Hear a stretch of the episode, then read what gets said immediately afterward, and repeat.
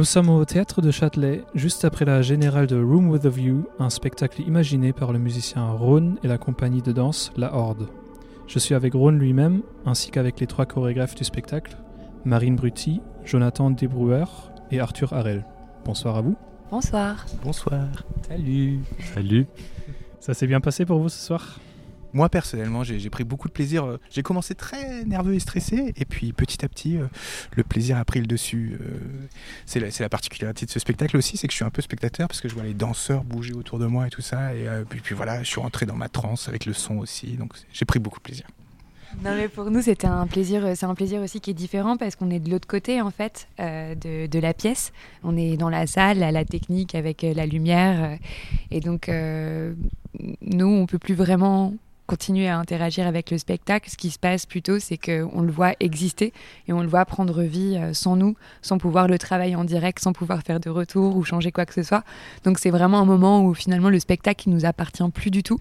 Et c'est un moment assez magique parce que du coup on le regarde comme pour la première fois, euh, comme un spectacle qui nous n'appartiendrait pas en fait. C'est vrai qu'une fois que c'est lancé, c'est lancé. On peut pas arrêter la machine. Donc, euh, et en même temps, c'est ça qui est magique, c'est que tous les soirs, ça peut être un peu différent et, euh, et ça, c'est intéressant. Je m'attendais quand même à entendre Arthur faire freeze.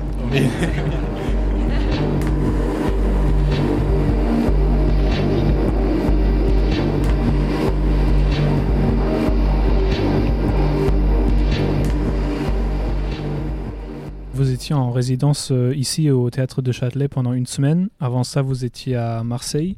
Est-ce que vous pouvez nous parler un peu de, comment ce spectacle a pris forme?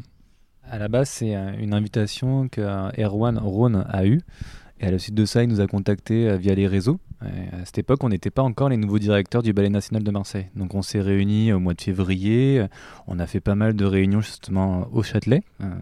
Et à la suite de ça, en fait, nous, on a appris la bonne nouvelle, donc on avait été nommé, donc on s'est dit que ça pouvait être super parce qu'on allait recruter des nouveaux danseurs, justement, et on allait avoir les, 20 danseurs du Ballet National de Marseille. Tout avancé en même temps. Moi, moi, je travaillais la musique dans mon studio à Montreuil. La Horde était euh, avec leurs danseurs à Marseille et, euh, et puis je faisais des allers-retours avec de nouvelles maquettes qui travaillaient de leur côté. Et puis en voyant euh, euh, si ça marchait ou pas, ben, j'adaptais la musique et puis je revenais. Enfin, c'était des, des allers-retours entre Paris, entre Montreuil et Marseille. Et, et, le, et finalement, je trouve que c'était assez fluide. Ça a pris forme assez rapidement quand même. Très très tôt, il y a eu des, des trucs qui se sont révélés. Moi, j'ai compris plein de choses aussi sur la manière de travailler le son pour des danseurs avec cette expérience. Nous, on a, on a aussi adapter justement des, propositions d'Erwan. Et, euh, c'est vrai qu'il il a un travail qui est vraiment de, sculpter justement des paysages. Donc pour nous, c'était euh, très excitant. Et c'est vrai qu'il y a eu tout un travail justement de son côté aussi qui était assez différent parce que jusqu'à présent, lui, il travaillait soit pour euh, des concerts ou, des films.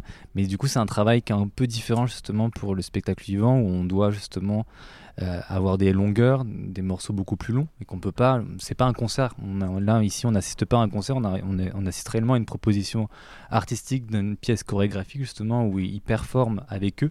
Euh, pour nous, il est au même niveau que les danseurs. Ouais, c'est vrai que pour rebondir là-dessus, euh, sur ce que dit Jonathan, le paradoxe pour moi, c'est que alors que c'est une pièce quand même qu'on a vraiment réfléchi tous ensemble, qui est finalement quand même très écrite on, et eh ben paradoxalement, j'ai l'impression d'avoir gagné aussi beaucoup de liberté par rapport à des concerts où je suis tout seul, euh, où je suis maître à bord, seul maître à bord, et, mais où je suis dans une espèce de, comment dire, de, je ressens parfois l'obligation d'une performance où il faut faire danser les gens tout le temps, comme ça. Il y a ça que je peux ressentir en festival, que j'adore, hein, mais là, tout d'un coup, je découvrais une liberté nouvelle pour moi, celle de d'étirer les morceaux, de prendre mon temps, de fumer une clope sur scène, de Enfin, en tout cas, euh, oui, pour moi, c'était quelque chose de très nouveau, du coup, super euh, enrichissant.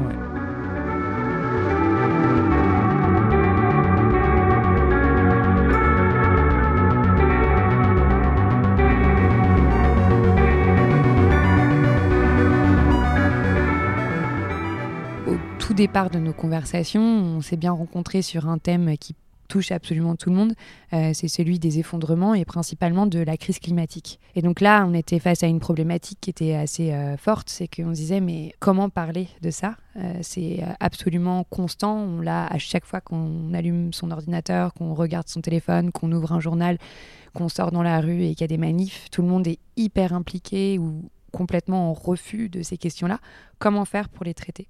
Et donc notre peur principale, c'était de tomber dans les écueils du greenwashing ou de faire un spectacle qui soit extrêmement moralisateur. On s'est rendu compte que ce qui nous unissait tous, c'est de ressentir une violence extrême par rapport à ce qui se passe dans le monde et comprendre aussi que c'est ces violences qui ont amené à la crise climatique.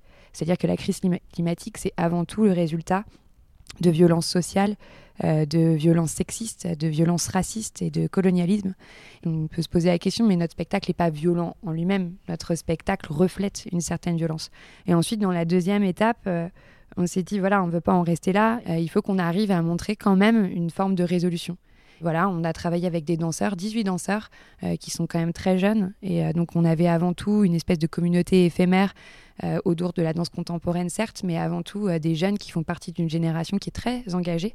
Et donc là, on a eu envie de traiter avant tout de leur éveil et de montrer en fait comment toute cette violence qui les entourait les avait amenés à euh, finalement répondre euh, à finalement être assez virulent, à attaquer. Euh, quand ils s'attaquent à certains, à certains moments au bord de scène, ben, oui, ils sont en train de demander au monde de se réveiller euh, en faisant des doigts d'honneur, en faisant des appels, en criant un peu des insultes. Euh, c'est ça qu'il demande. Et si on s'indignait dans le même sens, on pouvait entamer euh, cette guerre des imaginaires qui a été euh, un peu pensée par Alain Damasio et essayer de commencer déjà à réfléchir à d'autres mondes possibles. Je pense que c'est pour ça qu'il est nécessaire de faire exister de la violence au plateau et que c'est pas de la violence spectaculaire, que c'est juste une image en fait du, du, monde de dehors. Erwan, Rhône, comment est-ce qu'on met cette image du dehors en musique? C'est vrai que sur cet album, plus que sur d'autres, euh, les inspirations finalement, euh, ben, c'était c'était euh, l'actualité, les images que je reçois en rafale comme tout le monde sur mon smartphone, et puis évidemment les, les échanges avec la Horde ou où Marine parlait d'Alain Damasio, c'est vrai que c'est un personnage qui a gravité pas mal autour de la création de la pièce. Puis c'est aussi ce qui m'intéressait justement dans le fait de travailler avec la Horde, c'est qu'ils arrivent à exprimer plein de choses euh, à travers les mouvements de leurs danseurs. et euh, donc voilà, c'est, ce qui m'intéresse dans ce genre de collaboration, euh, comme justement où, quand, quand, je travaille avec Alain Damasio qui pose des mots sur ma musique que je ne saurais pas lâcher moi-même, mais avec lesquels je suis complètement raccord, en adéquation, et tout d'un coup j'ai, l'impression de, porter un peu son message avec ma musique. Là voilà, j'ai l'impression que, que la Horde m'a permis aussi d'exprimer plein de choses que j'ai du mal à exprimer, et c'est très, très libérateur pour moi.